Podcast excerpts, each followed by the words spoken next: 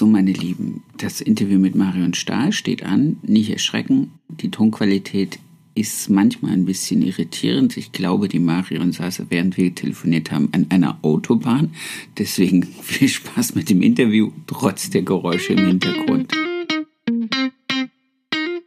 Hallo und herzlich willkommen zu einer neuen Folge Erfolgsgeschichten mit Kamm und Schere. Mein Name ist Sebastian Jüdicke und ich wünsche euch viel Spaß mit der neuen Folge dieses Podcasts. Einen wunderschönen guten Tag, liebe Marion Stahl. Ich freue mich, dass du dich bereit erklärt hast, mir bei diesem Projekt Podcast Erfolgsgeschichten mit Kamm und Schere zu unterstützen und mit deinem Know-how aus der Branche äh, uns heute ein einen tollen Einblick, einen tollen Input zu geben. Wir haben uns ja vorab so ein bisschen besprochen, dass ich gerne mit dir ähm, so ein paar Must-Have besprechen möchte, die du glaubst, die junge Friseurunternehmer vor der Gründung oder auch beim Start ihrer Gründung beachten sollten. Ähm, in dem kleinen Intro habe ich, dir, habe ich dich ja schon mal vorgestellt, was du machst. Und ähm, ja, danke erstmal, dass du die Zeit nimmst. Danke, dass du dein Know-how zur Verfügung stellst. Und ich freue mich auf ein äh, sehr spannendes und sehr ähm, erfahrungsreiches Gespräch mit dir. Hallo, Sebastian. Schönen guten Morgen an dich. Danke. Ja, und auch vielen Dank für dein Vertrauen, das du mir schenkst und dein Interesse vor allen Dingen daran, ähm, an dem, was ich mache oder was wir tun, ähm, ich habe ja eine GBR mit dem Felix Lang zusammen. Also ich bin nicht alleine mit der Firma, ich habe noch einen Geschäftspartner. Und ja, wir beraten, wie du weißt, eben ausschließlich die Friseurbranche. Das finde ich sehr, sehr schön. Ähm, wir haben uns kennengelernt. Ich gehe jetzt mal ein bisschen zurück, damit die, die Zuhörer auch wissen, woher wir uns überhaupt kennen. Ähm, das war mein siebtes Geschäftsjahr. Und zwar habe ich geplant, aufgrund von Personalerweiterung den Salon umzubauen. Und zwar von sechs Plätzen auf zehn Plätze. Hatte damals die Unterstützung äh, von der Firma Teamwork.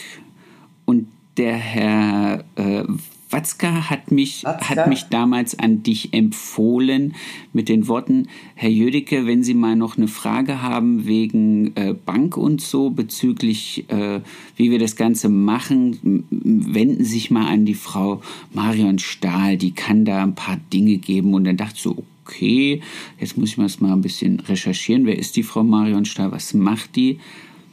Und dann haben wir telefoniert und sind zusammengekommen und ich muss sagen, das war einer der für mich unternehmerisch prägendsten Zusammenkünfte von vielen, die ich hatte, warst du wirklich eine von denen, wo ich gedacht habe, okay, an so viele Dinge habe ich in meinem Leben noch nicht denken müssen, wie an das, was du mir jetzt erzählst.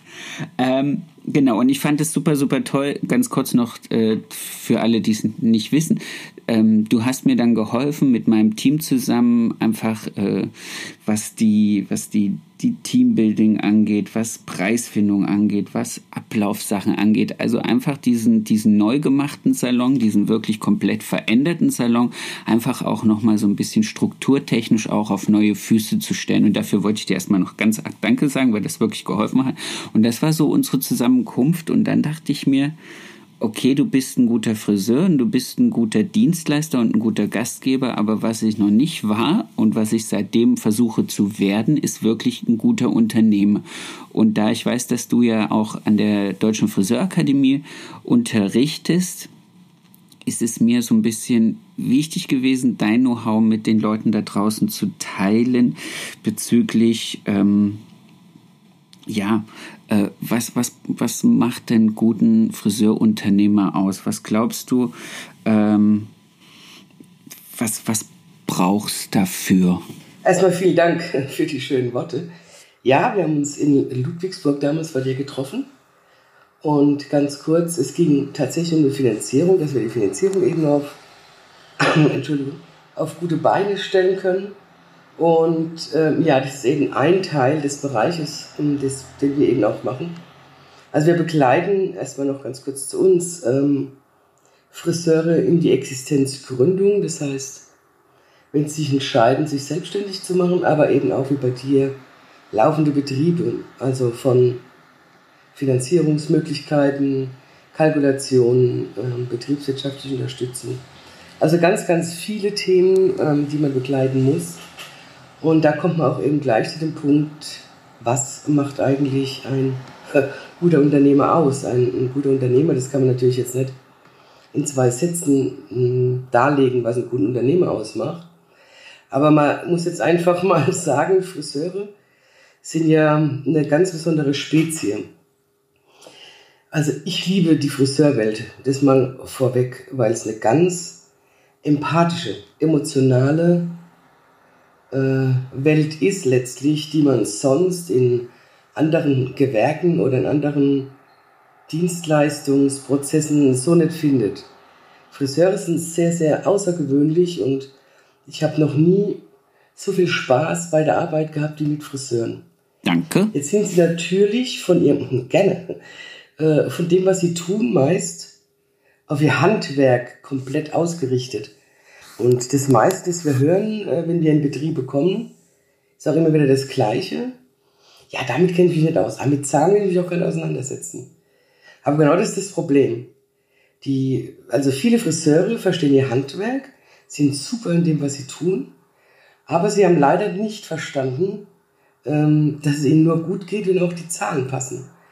Und das ist mit das allergrößte Problem, ist die Fehlkalkulation der Dienstleistungspreise. Und das ist auch das, was wir meist als allererstes in einem Friseurbetrieb angehen, das Thema. Die Preise. Weil ohne, ja genau, mhm. ohne adäquate Preisgestaltung, das heißt, was habe ich für Kosten? Wir müssen mal die ganzen Kosten uns anschauen. Was habe ich für Gemeinkosten? Was habe ich für Einzelkosten? Und ähm, das alles mal zusammenführen und dem Friseurunternehmer erklären, was muss er eigentlich umsetzen, dass das Ganze überhaupt funktioniert. Weil wenn es so ist, wie es in vielen Betrieben ist, das muss ich leider sagen, dass manche Mitarbeiter mehr verdienen als der Friseurunternehmer selbst. Dafür muss ich morgens nicht aufstehen, Sebastian. Nee, das stimmt, das ist wahr. Ja, und es wundert mich eigentlich auch. Ähm, ja, ich bin Dozent in der Deutschen Friseurakademie an der Meisterschule und eigentlich lernen die Schüler, die Meisterschüler auch, wie man richtig kalkuliert. Deswegen, wenn es dann losgeht, die Selbstständigkeit, dann haben das viele wohl schon wieder vergessen, wie es funktioniert. Es gibt auch tolle Friseurunternehmer, um Gottes Willen. Also, das ist gar nicht, dass das jetzt auf alle gemünzt ist, aber bei vielen ist es einfach so. Ja? Die kennen ihre, äh, ihre eigene Preiskalkulation nicht, weil sie nehmen eigentlich nur einen Marktpreis an. Vor der Öffnung wird nicht kalkuliert. Das heißt, Marktpreis ist dann, ich gehe mal links und rechts gucken, was haben die draußen stehen und wenn die damit zurechtkommen, suche ich mir ein Mittel und schreibe das in meine Liste. Ganz genau. Das ist das, was am häufigsten gemacht wird. Okay. Aber jetzt hat halt vielleicht der Friseur neben mir, dem gehört vielleicht ähm, die Immobilie. Ja. Der kann vielleicht seiner Preisstruktur anders sein. Aber selbst da, wenn ich in einer eigenen Immobilie bin, muss ich einen kalkulatorischen Mietpreis mit annehmen, ja. weil ich ja einen Ausfall habe, weil ich nicht vermiete. Das heißt, mir entgeht ja Miete. Und wenn ich woanders bin, müsste ich Miete bezahlen. Also geht man für eine Kalkulation auch immer von einem entsprechenden Mietpreis, äh, der Mietspiegel entsprechend der Stadt oder dieses Ortes ähm, angepasst. Okay. Und das glaubst du, also das ist, das ist auch deine Erfahrung oder eure Erfahrung und deswegen, ihr seid ja Unternehmensberater, die mit Sicherheit dann von Leuten eingeladen werden, die zumindest diese Notwendigkeit erachtet haben oder festgestellt haben, dass irgendwas in, ihren, in, in ihrer Unternehmensstruktur ja nicht funktioniert. Aber jetzt, ähm, jetzt lass uns mal bis, bis wir zu dem Punkt kommen, wo der Unternehmer merkt, dass er vielleicht was falsch gemacht hat. Was sollte er denn, und das finde ich gerade vielleicht für alle, für alle Jungmeister und die, die uns jetzt zuhören, erstmal äh, die, die, die interessanteren Weg, bevor ich gründe, was glaubst du, was sind so die fünf Must-Have, die wir unbedingt beachten sollten es vielleicht aber auch nicht machen und daraus dann diese Problematiken entstehen, die du dann in deiner Beratung vorfindest. Also womit könnten wir jetzt Leuten draußen helfen und zu sagen, macht genau diese Fehler nicht, damit ihr nicht in fünf Jahren feststellt, oh, ich habe jetzt zwei Möglichkeiten, entweder radikal umstrukturieren oder zumachen. Naja, das geht schon mal ähm, damit los mit ganz einfachen, was heißt einfache Dinge, so einfach sind sie gar nicht bin ich überhaupt dafür geboren, Unternehmer zu sein? Weil wir alle wissen, in der Selbstständigkeit arbeitet man nicht nur 40 Stunden die Woche. Stimmt. Das ist schon mal der erste Punkt, ja. Das heißt, bin ich bereit, extra Meilen zu gehen? Und äh, der nächste Punkt ist, habe ich auch adäquate Menschen hinter mir? Das heißt, steht die Familie hinter mir? Steht mein Partner hinter mir? Steht mein Freundeskreis hinter mir? Das ist schon mal ganz wichtig, ja. Wer kann mir auch helfen, wenn irgendwie, wenn ich in eine Bredouille komme? Ja, ich muss mir auch überlegen im Vorfeld, bevor ich mich selbstständig mache, brauche ich Mitarbeiter? Funktioniert meine Unternehmung auch, wenn ich es alleine mache? Das heißt, ich suche mir vielleicht einen Friseursalon mit 150 Quadratmetern, acht Bedienplätzen. Und stehe allein. Was passiert aber, wenn ich, genau, was passiert, wenn ich alleine bin? Ja, es geht immer wieder auch, es geht immer wieder um kalkulatorische Dinge. Ja? Kann ich immer noch alleine auch funktionieren? Was passiert, wenn ich alleine bin? Ich muss mir also im Vorfeld schon mal ausrechnen, wie viel Geld brauche ich für mich jeden Monat in der Privatentnahme, um mein Privates eben auch bezahlen zu können und um meine Kosten ähm, in meiner Struktur, in meiner Unternehmung auch decken zu können. Dann ist die Frage, habe ich alle Voraussetzungen, die ich dafür brauche? Ja? Also habe ich das Know-how? Wer unterstützt mich äh, betriebswirtschaftlich? Habe ich einen guten Steuerberater? Steuerberater ist ein ganz, ganz großes Thema okay. in der Branche. Viele haben keine guten Steuerberater. Woran erkenne ich Also ich einen? aus Also das ist jetzt meine, das ist ja auch so eine Frage. Woran erkenne ich denn einen guten Steuerberater, wenn ich als Friseur, wenn ich jetzt als Friseur, also ich sag dir, was ich am Anfang gemacht habe und das vielleicht auch viele andere machen. Äh, ich bin losgegangen und habe mir gedacht, okay, ich guck mal, ich rufe jetzt ein paar von den Steuerberatern an, die so in unserer Stadt sind und frage mal, ob die Mandanten haben, die in meiner Branche sind. Einfach, weil ich dann ja, das machen viele so. weil ich dann gedacht Mhm. habe, hey, wenn der schon Friseure hat, dann kennt der sich mit dem Friseurbusiness aus, dann kann der mir ja helfen. Das war auch lange Zeit gut und ich habe dann irgendwann mal äh, auch noch andere Kriterien dazu genommen. Ähm, aber ja, also Also beim Steuerberater ist es tatsächlich so, da kann ich echt am, am falschen ähm, auch sparen. Ne? Viele sagen, naja, ich habe da jemanden, die macht mir die Buchhaltung und so weiter und kostet 100 Euro. ja, Wir wissen selbst, für 100 Euro im Monat kann niemand eine entsprechend gute Arbeit auch abliefern. Das ist in eurem Handwerk nicht möglich, ja. Äh, Für günstiges Geld zu arbeiten, warum soll es woanders gut sein? ja, Das heißt, äh, mein Gegenüber muss auch qualitativ gute Arbeit abliefern können. Und einen guten Steuerberater ist jetzt ganz schwierig zu sagen, der muss das, das, das, ja. Es muss natürlich auch ein Feeling sein. Das heißt, ich muss auch mit dem gut zurechtkommen können. Aber es muss halt auf jeden Fall so sein, dass er sich für mich einsetzt. Und wenn ich von einem Steuerberater einfach nur eine BWA bekomme, einmal im Monat, die die Steuerfachgehilfen oder Steuerfachgehilfe ähm, auswertet oder die ganzen Zahlen einhakt und sonst höre ich den Rest von mir gar nichts von einem Steuerberater, ist das für mich nicht der richtige Steuerberater. okay, Die größten, die größten Probleme, die wir immer wieder haben, ist, dass zum Beispiel Steuerberater ähm, ihre Mandanten nicht anpassen bezüglich Krankenversicherung und Steuer. Ein guter Steuerberater muss dir irgendwie in Mitte von einem Jahr sagen dazu, dein, dein, dein äh, Umsatz oder dein Gewinn vor Steuer ist jetzt schon so hoch in dem Jahr 2019 oder 2020, wann auch immer, dass wir dich an der Krankenkasse äh, bzw. bei der Steuer etwas anpassen müssen. Oder sagt dir, du musst mir Geld zurücklegen, da kommt was auf dich zu. Aber wie ist es denn bei den meisten? Die bekommen am Ende des Jahres, geben die ihre ganzen Unterlagen ab oder der Steuerberater hat alles, ja, macht jetzt meinetwegen 2018 oder 2019 gerade fertig und bekommt ein Schreiben, Nachzahlung 15.000 Euro. bumm. So sieht's aus. Ja, das ist eine, Und solche Dinge dürfen einfach nicht passieren. Und das macht eben einen guten Steuerberater aus, wenn er mit dir immer wieder auch dazwischen ins Gespräch geht und dir mitteilt, was eben die Sachlage ist und wie der Sachstand der Dinge ist, ja. okay. Aber wiederum ist es auch ein Kreislauf, ne? Ich muss meine Zahlen halt wieder auch selbst lesen können, ne? Also ich kann nicht immer die Schuld auch auf andere abschieben. Das ist klar, das ist klar, aber das, ähm, ja, aber das ist dann so eine, so eine unternehmerische Hohlpflicht, glaube ich. Also da kommen wir, glaube ich, zu dem mit den Extrameilen und zu dieser Hohlpflicht, wo ich denke, jeder ist auch ein bisschen in der Pflicht, sich Informationen selber zu holen, Beratung zu holen, äh, Austausch zu holen. Ja, genau. Und ein weiteres, äh, was wichtig ist von meiner Gründung, dass ich erstmal weiß, was ist denn meine Salonphilosophie überhaupt? weil meine Salonphilosophie ist das Fundament meines Unternehmens. Wer will ich sein? Wer bin ich? Was ist mein Standing Alone? Habe ich einen USP? Habe ich auch einen USP? Was ist mein USP? Äh, was soll der Kunde, warum soll der Kunde denn zu mir kommen und nicht zu dir, Sebastian? Das muss man überlegen, was macht mich denn aus? Das ist auch eine ganz, ganz wichtige Aufgabe in der Gründungsphase. Weil Haare schneiden können ganz, ganz viele Friseure. Das stimmt. Ja, aber so ist es, ja. Warum entscheide ich mich dann eben zu dir zu gehen oder zu mir zu gehen oder so? Hm, keine Ahnung, zu wem zu gehen. Das heißt, ich muss ja auch was Besonderes äh, äh, anbieten. Ne? Also qualitativ gute Arbeit ist natürlich das eine. Aber was für einen Ansatz habe ich? Habe ich einen guten Beratungsansatz? Bin ich ein besonders guter Kolorist?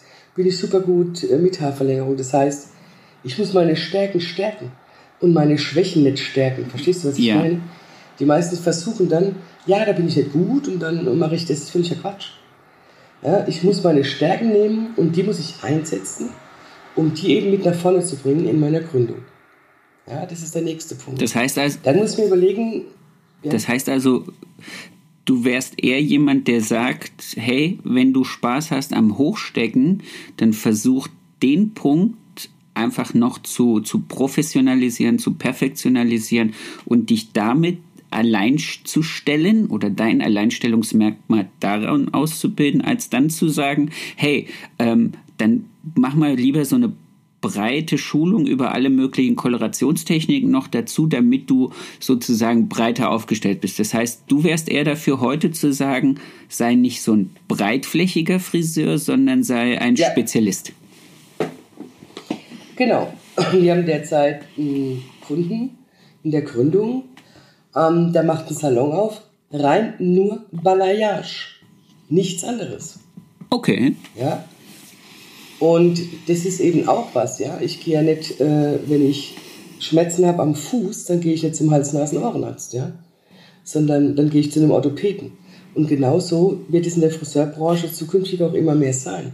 Es wird immer mehr Spezialisten geben für was.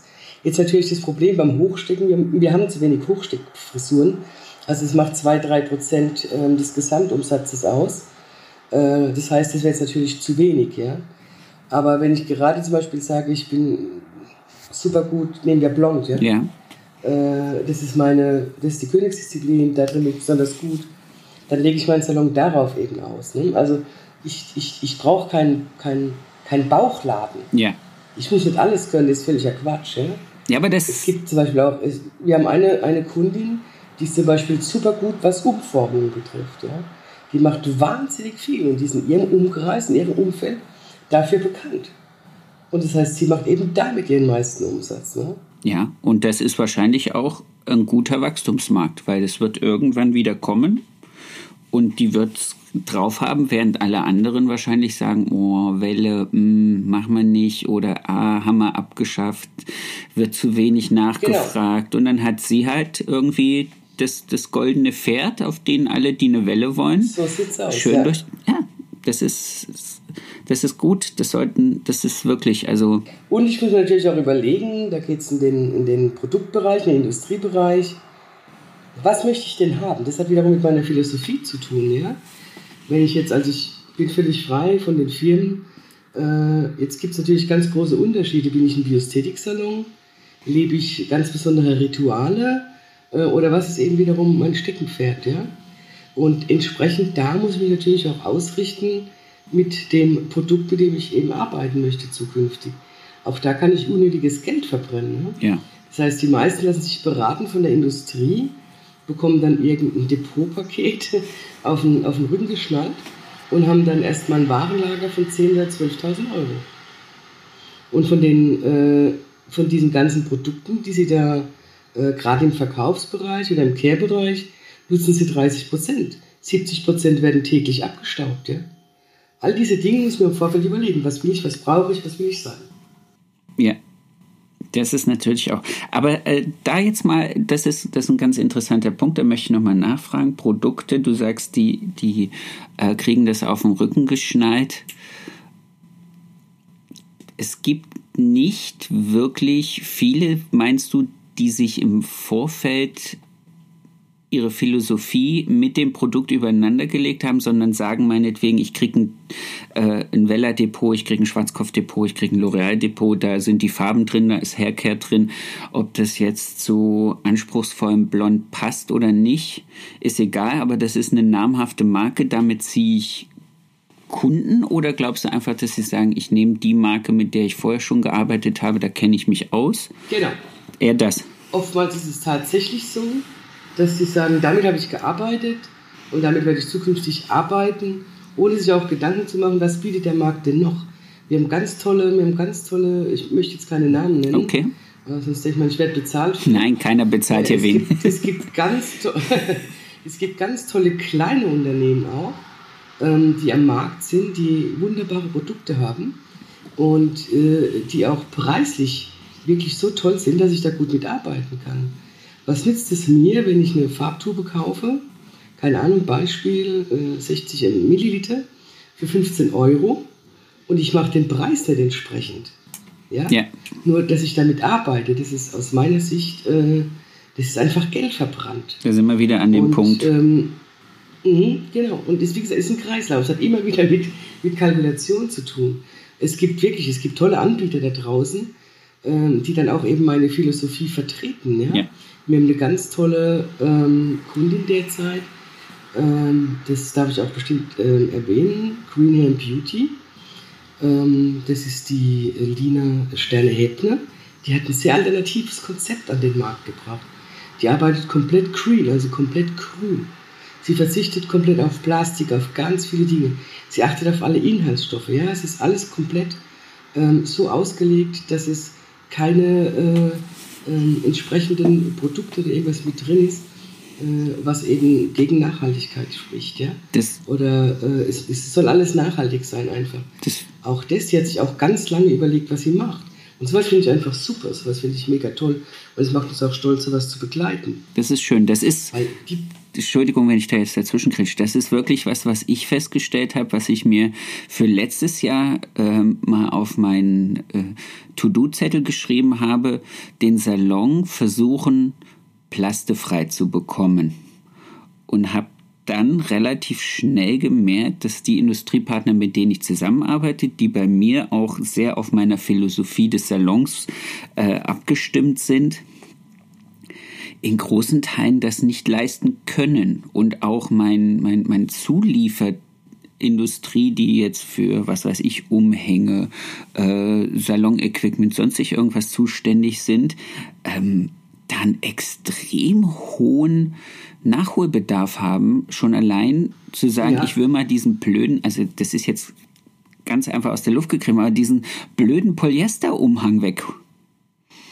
Es gibt aber einen Anbieter am Markt. Aber es ist. Ähm, der hat Baumwollumhänge zum Beispiel. Okay.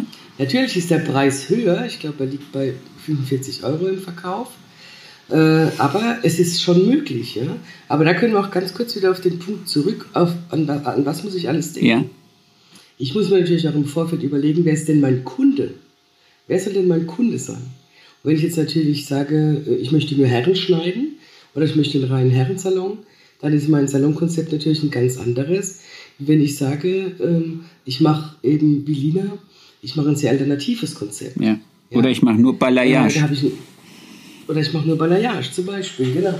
Das heißt, ich habe eine ganz andere, äh, ich muss mal gucken, wer, was ist meine Kundenorientierung, wer ist meine Kundenzielgruppe. Ja.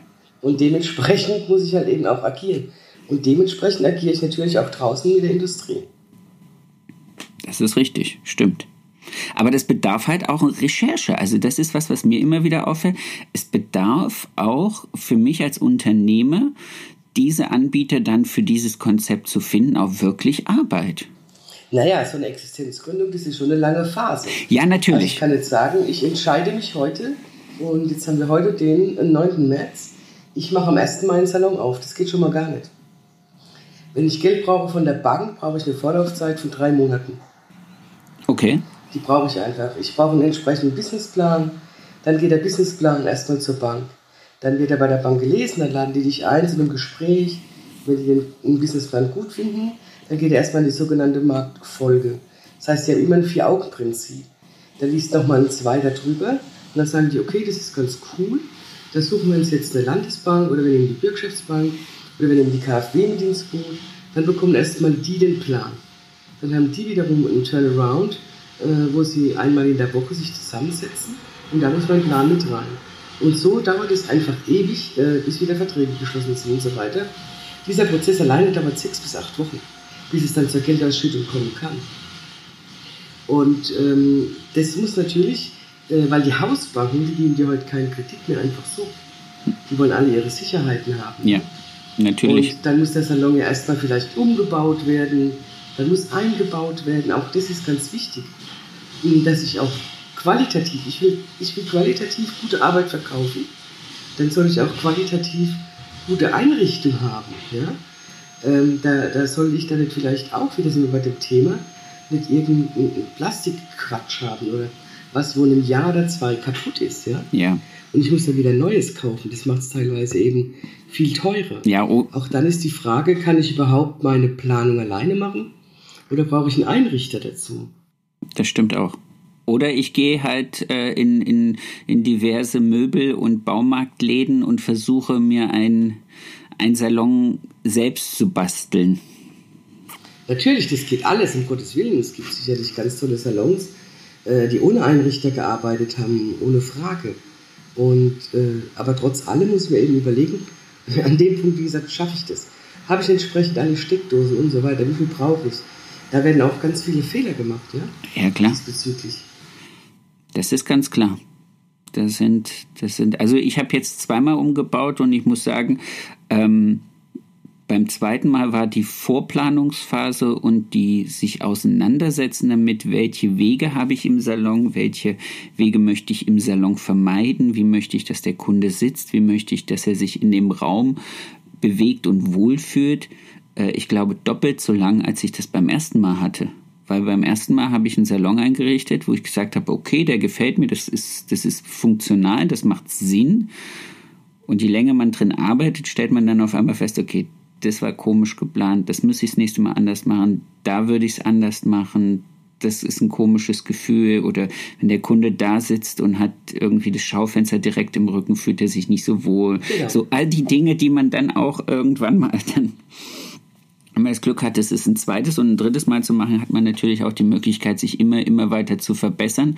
Und ähm, das ist aber auch was, wo ich, wo ich immer wieder feststelle, oder so im Nachgang sage, ich glaube, ich habe mir nie so viel Zeit genommen, über, über diesen Salon und über die Idee, die ich darin verbreiten möchte, mir Gedanken zu machen, wie während der Zeit, wo ich gesagt habe, ich will es jetzt anfangen und, und die Gespräche, die man da geführt hat und diesen Austausch, den man dann hatte, auch mit, was weiß ich, mit dem Steuerberater, mit Bankern, mit äh, Saloneinrichtern, mit Industriepartnern, mit äh, Kreativleuten für Homepage und äh, Logodesign und sonstig irgendwas.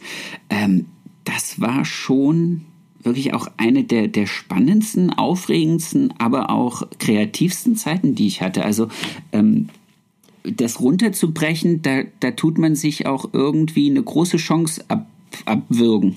Also ich muss auch dazu sagen, du hast ein ganz wichtiges Wort in den Raum geworfen, äh, Austausch. Ja. Das ist, das ist für mich was, dieser Erfahrungsaustausch, den sich die meisten Friseure und Friseurunternehmer äh, mit ihren Kollegen am Markt viel zu wenig gönnen. Ähm, wir haben die Erfahrung gemacht, äh, wir machen ja auch Seminare, wir haben ja auch einen, äh, Academy-Bereich. Ähm, wenn wir Seminare haben oder wenn wir auch unsere äh, Teneriffa-Reise oder sowas haben, die Seminare sind super wichtig und das ist auch ganz toll. Und ähm, die Friseure lernen auch wahnsinnig viel da. Aber was eben auch verdammt wichtig ist, ist eben dieser Austausch, dieser Erfahrungsaustausch unter den Kollegen. Und wenn ich gerade in so einer Phase bin, wenn ich gründe oder wenn ich umbaue oder wenn ich sonst was vorhabe, Warum frage ich nicht einfach auch mal Kollegen? Ja. Warum tausche ich mich mit denen denn nicht einfach aus? Ne? Auch das würde ich jedem Gründer letztlich auch empfehlen, äh, mich mit Menschen zu unterhalten, die das alles auch schon durchhaben, ja. die mir auch mal einen Tipp geben können. Ja? Ich meine, wir sind jetzt auch nicht, äh, ähm, die Friseurberater sind jetzt natürlich auch nicht, wir sind nicht das Unternehmen, das jetzt draußen äh, 80.000 Friseursalons berät. Äh, es gibt ja auch ganz viele andere gute Kollegen da draußen am Markt Und ähm, natürlich ist es gut, wenn man sich Hilfe holt, aber es ist sicherlich auch genauso gut, wenn ich mich einfach mal mit Kollegen austausche. Auch das halte ich für ganz, ganz, ganz, ganz wichtig. Das ist ja die Grundlage dieses Podcastes. Diese, diese Geschichten, diese Ideen von Saloninhabern, die jetzt schon ein ganzes Stück voraus sind, einfach zu nehmen und den Leuten da draußen an die Hand zu geben und zu sagen, okay, du hast jetzt vielleicht nicht die Möglichkeit, irgendeinen Businesskreis zu besuchen, wo du dich austauschen kannst. Du bist vielleicht nicht Innungsmitglied und bist regelmäßig da in irgendeiner Möglichkeit von, von Austausch oder ihr habt vielleicht keinen äh, Kollegenstammtisch in der Stadt oder wie auch immer. Es gibt ja verschiedenste Möglichkeiten, sich auszutauschen und manche kriegen es kriegen es nicht hin, weil sie vielleicht auch einfach zu sehr in ihrem Salon verhaftet sind oder ähm, wer weiß warum auch immer. Deswegen war ja irgendwann auch die Idee, diesen Podcast zu machen und genau diesen Input den Leuten auch einfach allein zu Hause auf die Ohren zu legen. Finde ich sehr cool. Ja, oder? Und ich freue mich natürlich nochmal umso mehr, dass ich da gleich ganz am Anfang dabei sein darf. Bitte ja. gerne. Das ist mir eine sehr große Ehre. Sehr gerne. Aber da haben wir ja jetzt schon mal vier, vier Punkte, wenn ich das jetzt richtig sehe. Wir haben den Steuerberater, wir haben die Salonphilosophie, die Produkte, die, die, den Kunden. Was glaubst du, was, was, was könnte man was wäre noch wichtig? Also die Bank war natürlich auch und die, die Besprechung mit der Bank natürlich schon das Ganze eben auch, was zur Philosophie ein Stück weit gehört, ist schon eben auch das, was wir eben hatten, der Ausbau von dem Salon. Ne?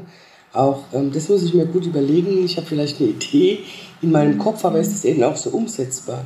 Das Ganze wiederum hat eben mit meiner Kundenzielgruppe zu tun und eben auch mit meinem ganzen Fundament zu tun. Ja? Ich persönlich bin immer jemand, ähm, der gerne sagt, keine Ahnung, versuch deinen Waschbereich zu trennen versucht dem Kunden so ein Stück Wellness-Charakter auch zu verschaffen. Und äh, eben auch, was will ich sein, ne? wer bin ich? Und das macht eben auch wieder viel aus, wie wird meine Saloneinrichtung sein. Ne? Das heißt, was für ein Konzept habe ich? Ja? Will ich der High-Class-Salon sein oder äh, mache ich einen Trendsalon oder will ich der typische Familienfriseur? Auch darüber muss man wiederum Gedanken machen, weil nur so kann ich wiederum auch meinen Salon entsprechend einrichten und ausrichten. Stimmt. Und, was und das Thema Marketing, das ist ein ganz, ganz wichtiges Thema. Ja, das ist auch ein ganz wichtiges Thema für den Friseur. Wie vermarkte ich mich nach draußen? Weil wie soll der Kunde denn von mir erfahren? Nur 20% aller Friseursalons haben eine Homepage. 20% Ja. Nicht mehr. Nein. Oh, das ist jetzt erschreckend. Das, das, das, ja. also diese, die, also wenn, die Zahl oder, wusste ich nicht. Oder wenn es was gibt, ja, oder wenn es was gibt, ist das nur so eine Art Visitenkarte oder so irgendwie. Ja, ne? so eine Art Landingpage. Die sozialen, äh, ja genau, guck einfach mal auf äh, in Facebook bei Kollegen äh, auf deren auf deren Seite, auf deren Fanseite vom Salon. Das ist teilweise tot. Okay. Instagram. Hast, ihr, habt, ihr habt so einen tollen Job Ihr habt so ein tolles Handwerk. Was will denn der Kunde sehen, der draußen ist? Der will doch was Schönes sehen, der will was Geiles sehen, der will Lust darauf haben. Aber wenn ich das nicht nach außen kommuniziere, dann kann es ja auch gar niemand wahrnehmen, wie gut ich bin.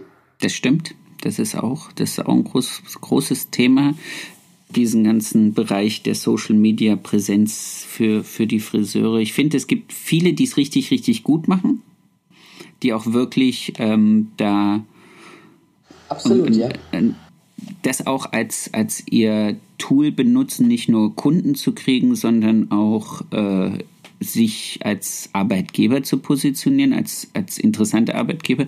Das hatte ich in einem anderen Gespräch schon, wo, wo wir über das Thema gesprochen haben, wie finde ich vielleicht das, das richtige Personal und da wurde mir dann auch gesagt, aufgrund meiner gut funktionierenden äh, Social-Media-Präsenz habe ich nicht das Problem, dass die Leute mich nicht kennen oder nicht finden, sondern die möchten mich darüber halt auch oder darüber akquiriere ich auch, auch Personal. Also das ist, das ist. Das ist auf jeden Fall, das ist auf jeden Fall so, da bin ich komplett bei dir.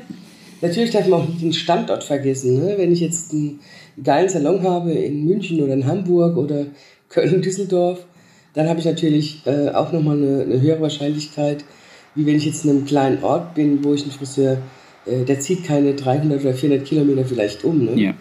Aber äh, wenn ich eben in der Stadt bin, äh, mit einem größeren Radius, da fährt, fährt vielleicht einer auch fünf Minuten länger oder zehn Minuten länger. Aber da hab, wenn er das geil findet, das auf jeden Fall. Ja. Da habe ich auch wieder dieses Problem, dass in der größeren Stadt ich natürlich auch noch äh, eine größere Konkurrenzverhalten habe. Also ich glaube, das, was, was ich dann in der größeren Stadt als, als Marktvorteil habe, habe ich gleichzeitig auch wieder als nicht Marktnachteil, aber zumindest als Konkurrenzsituation. Dann müsste es aber so sein, dass ich auch sehr, sehr viele gute Mitbewerber hätte in der Stadt.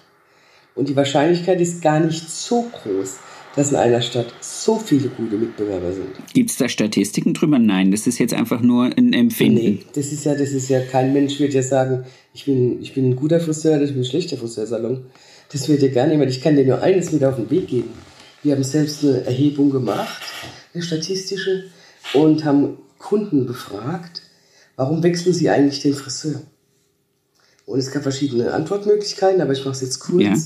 Es gibt nur eine Antwort darauf. Beratung. Das ist fehlende, genau, fehlende Beratung. Du kennst sie schon, ja. Das ist das. Äh, und das ist der Punkt, ja. Und jeder Friseur sagt, er hat, ein, das ist das, was er am besten kann. Dann nimmt er sich am meisten Zeit. Und wenn du dann in, in dem Salon stehst oder, oder, also da kann ich auch aus, von meinem Salon sprechen, gibt es auch da den Moment, wo der Kunde, die Kundin reinkommt, man äh, ist ein bisschen im Stress oder man, man hüpft von einer zur nächsten, weil die Terminierung so ist und dann heißt es, ha, wie war's denn, Frau Müller-Mühlenscheid, war alles gut? Ja, nein, gut. Äh, dann lasse ich Ihnen schon mal das Haar waschen. Und dann ist die, das Thema Beratung ja schon mal mit, mit Bravour äh, genau. bestanden. In zehn Sekunden gemacht. Genau. Aber das ist, das ist interessant. Also das habe ich schon vor, ich würde sagen, vor zehn Jahren hat mir das schon ein, ein Berater für, für, also, also ein Trainer für, für, für Beratungsgespräche gesagt, dass, dass das äh, schon immer das Thema ist, dass die Friseure in ihrer Selbstwahrnehmung der Meinung sind, sie sind absolut der, der, der größte der sich Zeit nimmt, der individuell berät, der auf die Leute eingeht, der empathisch ist. Und der Kunde dankt es mit, nee, also beraten, so richtig beraten, das wurde ich noch nie. Und dann kommt auch ganz oft, und das finde ich sehr, sehr lustig, wenn man das dann mal in, in, im Gespräch hat, dann gibt es Menschen, die sagen, ich schenke jetzt meiner Freundin, meiner Mutter, meiner Tante, meinem Onkel mal einen Gutschein bei so einem richtigen Starfriseur damit die mal beraten werden. Und dann denke ich, genau. aha, wir sind schon in unserer Branche auch ein bisschen selbst schuld. Das ist so, aber das ist immer wieder, das wieder ein Kreislauf. Ja. Wenn ich meine Beratungszeit nicht einkalkuliere in meinen Dienstleistungspreis, dann habe ich keine Zeit für Beratung. Wenn ich mir jetzt keine Ahnung für einen, für einen Damenschnitt, Waschschneiden, für einen Stylen 45 Minuten kalkuliere in der Zeit, in der Dienstleistungszeit, für, keine Ahnung, 45 oder 47 Euro, dann muss ich halt in diesem Zeitrahmen auch fertig sein. Wenn ich mir aber sage, okay, gut, das ist ein Neukunde oder das ist so und so, und ich kalkuliere mir die Zeit im Vorfeld gleich anders ein und kalkuliere meine Zeit gleich dementsprechend, dann habe ich auch die Zeit. Ja. Und das wird eben halt auch oft falsch gemacht. Ja, ist auch ein, ein ganz kapitaler Fehler bei der Gründung, dass ich die Dienstleistungs Zeiten nicht wirklich kalkuliere. Ja, aber ist es, das ist was, was ich jetzt so überlege, ist es noch zeitgemäß, einen Dienstleistungspreis zu kalkulieren, der natürlich einen gewissen zeitlichen Rahmen zugrunde liegt? Oder wäre es nicht an der Zeit in unserer Branche zu sagen, ähm, lass uns doch über ähm, über Preis für Zeit sprechen. Lass uns doch einfach sagen, lieber Kunde, du ein, kriegst. Das ist, ein, das ist, ein, Thema, ach, das hatte ich schon vor zehn Jahren mit Michael Brettmann. Ja. Der hatte diesen Ansatz schon ganz, ganz lange. Und das ist auch ein Ansatz, den immer wieder ganz viele Unternehmer haben. Und da kann ich ein schönes Beispiel geben, das ich vor zwei Jahren bei einer Kundin hatte. Da ging es um das Thema Balayage. Da habe ich sie gefragt, wie kalkulierst du denn eine Balayage? Und die hatte auch einen Berater im Haus, die Person. Mhm. Die sagte, ähm, ihr Berater sagte, sie muss 80 Euro die Stunde nehmen. Und ähm, dann habe ich gesagt, okay, gut, jetzt haben wir eine Kundin und wir machen jetzt eine Balayage. Ja. Also unabhängig vom Material oder so, ne? Also war einfach klar 80 Euro. Pro Stunde. Äh, jetzt bin ich Genau, jetzt bin ich jemand, der wahnsinnig viel redet und ich brauche vier Stunden, bis ich fertig bin. Also zahlt meine Kundin 320 Euro. Jetzt bist du jemand, der redet nicht so viel und du bist nach zwei Stunden fertig. Für die gleiche Arbeit und deine Kundin zahlt 160 Euro. Ist das okay? Ich hätte ja dann nochmal zwei Stunden Zeit, dasselbe Geld mit noch einer zweiten reinzuarbeiten. Naja, aber wir haben die gleiche Arbeit gemacht. Die eine Kundin zahlt 160 Euro. Stimmt. Die andere zahlt 320. Ja. Es ist nun einmal so, wenn ich, wenn ich, wenn ich äh, in eine Metzgerei gehe und ich kaufe 100 Gramm Wurst, dann kostet diese Wurst, keine Ahnung, 2,50 Euro. Ja. Ja, wenn ich 120 kaufe, dann kostet es meinetwegen 2,90 Euro. Aber der Preis ist im Vorfeld klar und das ist das Problem. Wir, müssen ein, wir, wir geben ein Angebot. Okay. Ja, und der Kunde nimmt an. Der Kunde muss im Vorfeld wissen, was es kostet. Ja. Ich kann nicht sagen, wir machen nach Zeit. Ich kann nach Aufwand machen. Ich kann nach Materialaufwand arbeiten. Aus meiner Sicht null auf Zeitaufwand. Okay. Wie gesagt, dann habe ich irgendjemand, der wahnsinnig langsam arbeitet. Äh, Dann, dann das, das geht über, aus meiner Sicht geht es überhaupt nicht. Okay, ich kam jetzt, ich kam jetzt eher von dem Gedanken, dass wir, ähm, glaube ich, die, der einzigste Handwerksberuf sind, der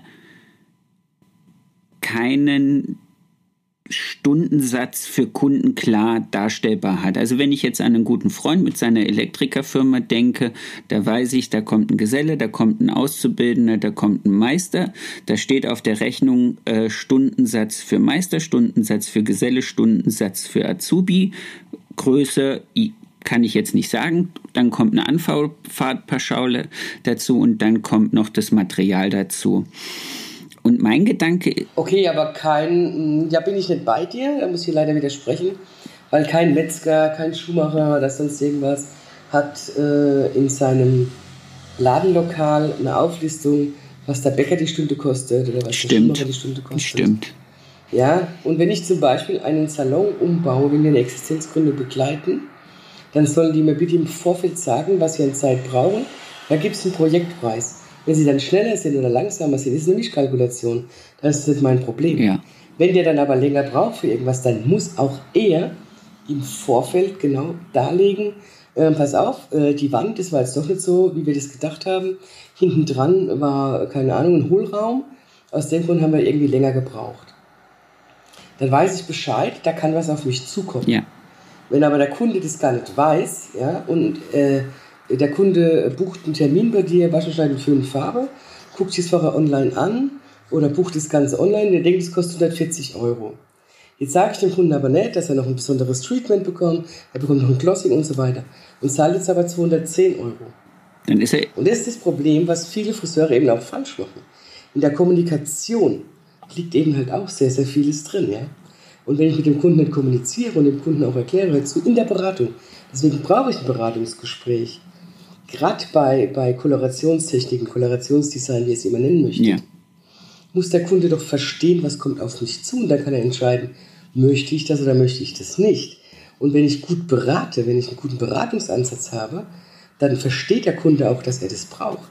Für mich ist eines, verstehe ich überhaupt nicht, Das ist? wenn ich heute noch alle Dienstleistungen klassisch getrennt habe.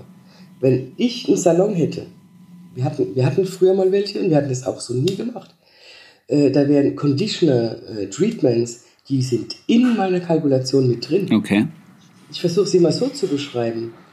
Wenn ich, wenn ich mir in, in die Hand schneide und ich gehe ins Krankenhaus oder zu einem Arzt und lasse das nähen und die ziehen mir da Fäden durch und sagen dann am Schluss, "Hm, ja, aber ein Pflaster habe ich leider nicht. Ja? Das geht doch genauso. nicht. Stimmt. Ihr müsst, ihr müsst doch schauen, dass die Behandlung auch beendet ist. Und so kann ich doch das bestmögliche Ergebnis auch erzielen. Und wenn ich das dann entsprechend berate, gehen wir dann wieder auf die Wundversorgung zurück. Der Arzt sagt dann, aber passen Sie auf, beim Waschen, da darf nichts rein, decken Sie das entsprechend ab. Dann machen wir das. Und wenn der Arzt sagt, ich muss das und das kaufen, dann kaufe ich das auch. Und genau diese Fehler, die werden ganz häufig eben auch in Salons gemacht. Dass ich nicht explizit erkläre, die erzählen von ihrem Wochenende, wo sie irgendwie sonst wo waren, aber nicht über das, was das Wesentliche ist, auch in der entsprechenden Dienstleistung. Sind wir, also wir, mit wir meine ich jetzt, das ist ja ähm, branchenübergreifend, glaubst du, dass wir da nicht professionell genug sind? Also hat das was mit Professionalität zu tun? Neigen wir als Friseure dazu, mehr den, den, den Smalltalk, Schönwettergespräch oder was weiß ich auch immer, Katastrophengespräch, wie es jetzt gerade überall ist, äh, zu betreiben und unsere Professionalität in, in Sachen, ich bin die kompetente Ansprechperson für deine Haare, für deine Haarfarbe und für deine Frisur zu minimieren oder zu unterlassen? Mm, nein, nein. Ich habe das Gefühl, es ist ganz viel Unsicherheit und die Wertschätzung des Friseurs, die fehlt komplett. Weil die meisten Friseure schätzen selbst ihre Arbeit, ihre Dienstleistung nicht wert und stellen sich unter den Kunden ganz oft. Und ähm, wenn der Herr Professor, der Herr Doktor, da sonst irgendjemand kommt, jemand, der dir halt von außen auch noch suggeriert, ähm, ich bin größer, ich bin mächtiger, ähm, da machen die sich noch kleiner, als sie äh, sich sowieso schon machen und trauen sich auch gar nicht, gegen irgendjemanden zu sprechen oder für was zu sprechen. Und das ist mit das allergrößte Problem. Aus meiner Sicht eben fehlende Wertschätzung. Sich selbst und dem Beruf auch gegenüber. Ich finde es was Geiles, ich finde es was Tolles. Es ist ein wahnsinnig tolles Handwerk, das wir können. Ich bin auch geil, dass ich tolle Haare habe. Ja? Ja. Ich liebe es, äh, wenn ich meine Haare super toll stylen kann. Und ich bin super zufrieden damit. Und äh, was sehen wir immer, wenn wir draußen sind? Der Kopf ist immer zu sehen. Wir fahren im Fahrzeug, ja. Der Kopf ist immer zu sehen. Ja. Die Leute, die meisten, die wollen einfach geil aussehen auf der Birne. Menschenskind, Friseure, versteht bitte endlich, dass es so ein geiles und tolles Handwerk ist. Und nehmt auch Geld dafür. Ja. ja. Nehmt bitte Geld dafür. Das ist was, was ich zum Beispiel im, im, jetzt in, in unserer jetzigen Zeit auch nicht ganz verstehe. Es gibt, glaube ich, oder es gab noch nie eine Zeit, in der Menschen gelebt haben, die so auf Visualität und auf ähm, Styling ausgerichtet ist wie heutzutage. Und trotzdem können wir es, die, die das Ganze ja machen, nicht, ähm, nicht wirklich äh, transportieren und, und für uns nutzbar machen. Ja, genau, das ist richtig. Wir haben überhaupt eine Zeit, wo wahnsinnig viel Geld investiert wird äh, in, in, in Beauty, ja. in Luxus. Ja, in, ähm, es ist eigentlich der beste Zeitpunkt überhaupt, um auch richtig Geld zu nehmen. Ja, aber es macht keiner. Also auch, der, auch, der, auch, der, auch der Endkunde versteht, dass gutes Handwerk Geld kostet, ja? Ja. Aber dann hätten wir ja jetzt sozusagen das, was ich immer am liebsten habe am, am Ende von so einem Gespräch, und das ist ja schon fast so, einen, einen, einen positiven, äh, positiven Ausblick, wo du sagst, okay, aus dem und dem Grund glaube ich, dass das alles gut wird. Ich bin der, ich bin der Meinung, dass wir momentan in einer der besten Phasen sind, die es seit vielen, vielen Jahren gibt. Und wenn ich dem Kunde erkläre, wir machen das ja ebenso, der Kunde muss uns ja nicht buchen. Wir können ihn nur unterstützen. Ja? ja. Äh, und ich bin der Meinung, dass der Kunde es tatsächlich versteht. Du wirst immer Kunden haben, die können nicht. Die können auch das Geld entsprechend nicht ausgeben. Äh, die haben einfach äh, das finanzielle ähm, den finanziellen Background nicht, ja. Äh, aber es wird auch da in diesen, äh, in diesen Kreisen Menschen geben, die immer sparen werden, um ihre Haare sich schön machen zu lassen.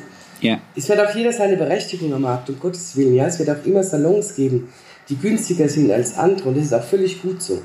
Das ist im Restaurant genauso. Ich versuche es mir relativ einfach zu erklären. Ich kann dich einladen zum Essen, ich kann dich einladen äh, zu McDonalds, da wirst du satt. Ich kann aber mit dir auch auf einen guten Landgasthof gehen ja. und äh, kann das politisch korrekte Tier verspeisen. ja, wir werden uns natürlich den Landgasthof raussuchen, weil wir diese Qualität möchten. So ist es beim Kunden eben auch. Aber man sieht eben, dass der Kunde momentan ganz, ganz, ganz viel Wert auf Qualität legt. Und äh, auch diese, ganze, diese ganzen Geschichten und Preisanpassungen. Ich diskutiere mit fast jedem Kunden über Preisanpassung. Natürlich ist es schwierig, wenn ich die Preise in 200% erhöhe. Das geht natürlich nicht von heute auf morgen. Wie soll ich das denn bewerkstelligen? Das versteht kein Kunde. Ja.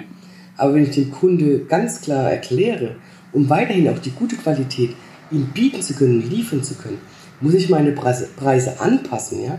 Ich muss nicht von einer Erhöhung sprechen, ich spreche von einer Anpassung. Ja. Und der Kunde versteht es, weil alles wird angepasst. Mich ruft kein Bäcker an und sagt, oh Marvin, macht dir was aus? Ab morgen kostet äh, mein Laugenbrötchen nicht mehr 80 Cent, sondern Euro 10. Nein, der handelt einfach. Ja. Weil, keine Ahnung, Lieferanten teurer werden, ähm, die Ölindustrie ist teurer, ja, das heißt Zulieferung wird teurer. Das ist ja immer ein ganzer Kreislauf. Guck, wir haben hier in Baden-Württemberg hatten wir zum Glück äh, Lohnanpassungen, ja. Und das muss ich doch weiterreichen. Ja. Ich muss das doch weitergeben. Wenn ich am Ende des Monats nicht entsprechend Geld übrig habe, muss ich morgens aufstehen, Sebastian. Nee, das stimmt. Ich habe dazu letztens in einem anderen Gespräch was Interessantes, also was Interessantes nicht, also meine Meinung war, ähm, ich habe, wenn ich Angst davor habe, als Friseur mit meinem Kunden über meinen Preis zu diskutieren und deswegen sage ich, mache eine, was weiß ich, eine Erhöhung um 50 Cent, 1 Euro, dann werde ich mit dem Kunden diesen einen Euro zu diskutieren haben.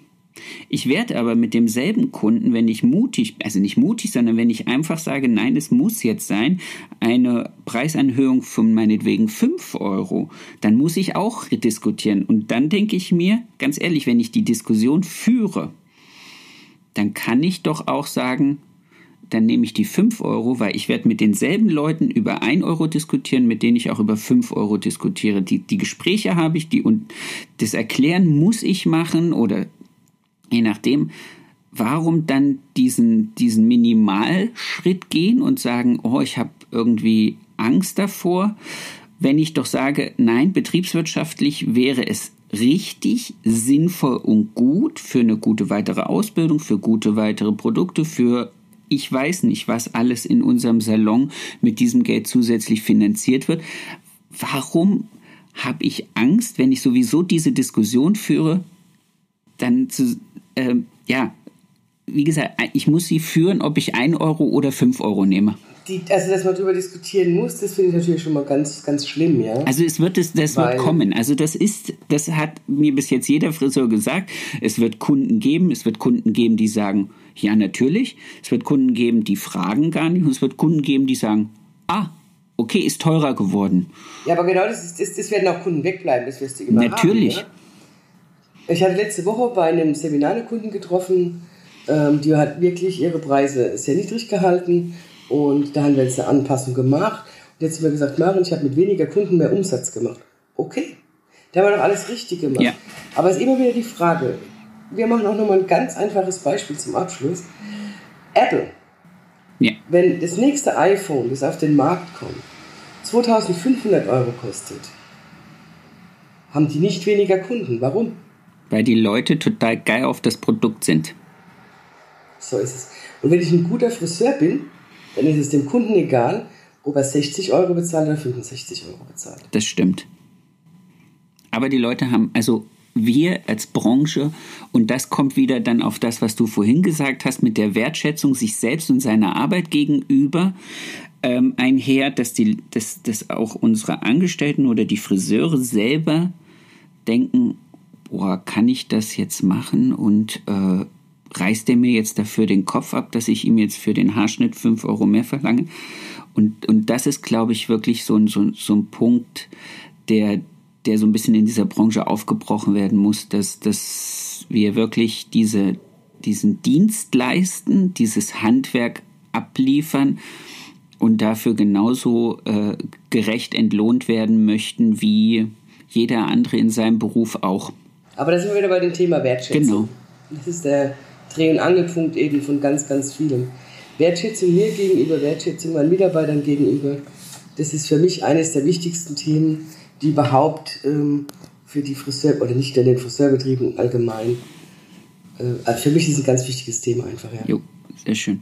Aber du glaubst, wir leben im Moment nicht in einer Phase, wo, wo es schlimmer wird, sondern du sagst, es ist ganz im Gegenteil eine gute Phase. Wir können uns ja. sehr schön. Finde ich gut. Auf jeden Fall eine gute Phase. Es wird Veränderungen geben am Markt durch die, durch die Friseurgrößen. Ja durch, die, durch den fehlenden Nachwuchs. Aber wir werden immer mehr qualitativ gute Salons auch bekommen. Wir werden sehr viele kleine Salons weiterhin aufbekommen. Äh, One-Man-Shows, oder kleine Betriebe, wo nur ein Mitarbeiter oder 1,5 Mitarbeiter arbeiten werden. Wir werden auch weiterhin große Salons haben, aber lang nicht mehr so viele, wie es eben gibt. Ja. Und wir werden so ein bisschen, das, das was, was in der Mitte ist, wird, wird etwas weniger werden. Ja? Also diese typischen großen oder diese typischen mittleren Familienbetriebe, von denen äh, wird es immer weniger geben zukünftig. Okay. Wunderbar. Also so kann ich es nur sagen, aus der Beratung heraus, die wir haben, äh, auch mit den ganzen Spezialisierungen, was wir vorher hatten. Es wird sich schon ein bisschen was verändern, aber aus, aus unserer Sicht ist es ganz gewiss äh, nach wie vor eine sehr, sehr, sehr, sehr, sehr, sehr gute Branche und eine sehr dankbare Branche. Ich finde sie toll. Ich auch. Ich liebe diese Friseurbranche und ich arbeite unglaublich gerne daran. Das ist schön. Das ist ein wunderbares Schlusswort. Ich danke dir vielmals, dass du dir die Zeit genommen hast, dass du dein Know-how mit, ja, mit uns geteilt hast. Ich glaube, wir haben die eine oder andere Frage angestoßen, die wir vielleicht sogar noch mal in einem zweiten Gespräch zu Ende führen würden. Ich habe mir ein paar Sachen aufgeschrieben, die ich ähm, aus deinen Worten gefunden habe da glaube ich, würde ich dich gern noch mal zu einem zweiten Gespräch einladen, wenn du Lust hast. Ja, natürlich. Ist mir eine Ehre, Sebastian. Freut mich. Dann wünsche ich dir einen weiterhin einen ganz, ganz tollen Wochenstart. Und äh, wir hören und sehen uns. Dankeschön. Bis dahin. Ciao. So, meine Lieben, das war's schon wieder mit der neuen Folge Erfolgsgeschichten mit Kamm und Schere. Ich hoffe, das Interview hat euch genauso gefallen, wie es mir Spaß gemacht hat, es für euch zu führen. Ich würde mich freuen, wenn ihr das nächste Mal wieder einschaltet. Ich würde mich aber noch mehr freuen, wenn ihr so gut seid, uns einen kleinen Kommentar dazulassen, den Kanal vielleicht zu abonnieren äh, und ihn weiter zu empfehlen, weil so kommen wir dazu, einfach ein bisschen zu wachsen, noch mehr Friseure von diesem Inhalt zu begeistern, hoffentlich und äh, euch weiterhin tolle Interviews bieten zu können. Bis bald.